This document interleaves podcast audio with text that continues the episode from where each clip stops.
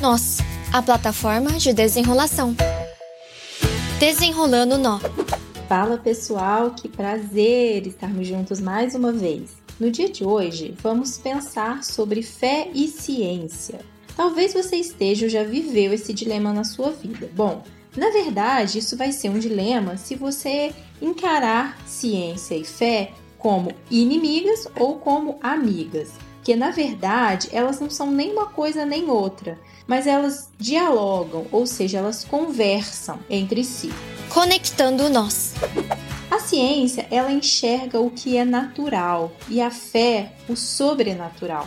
Vou aqui tomar emprestado um exemplo de um físico cristão chamado John Polkinghorne para a gente entender melhor. Pensem aí e respondam. Por que a água ferve no bule de chá?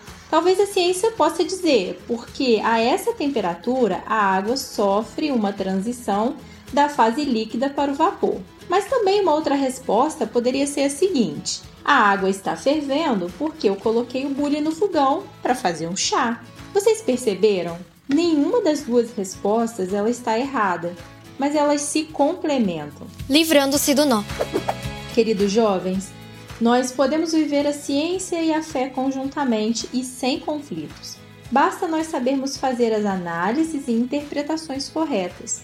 No Salmo 111, 2 diz que grandes são as obras do Senhor e nelas meditam todos os que as apreciam. Que nós possamos usar a ciência para apreciar as obras do Criador. Aqui é Michele Nonato e esse foi mais um Minuto Nós. Nós, a plataforma de desenrolação.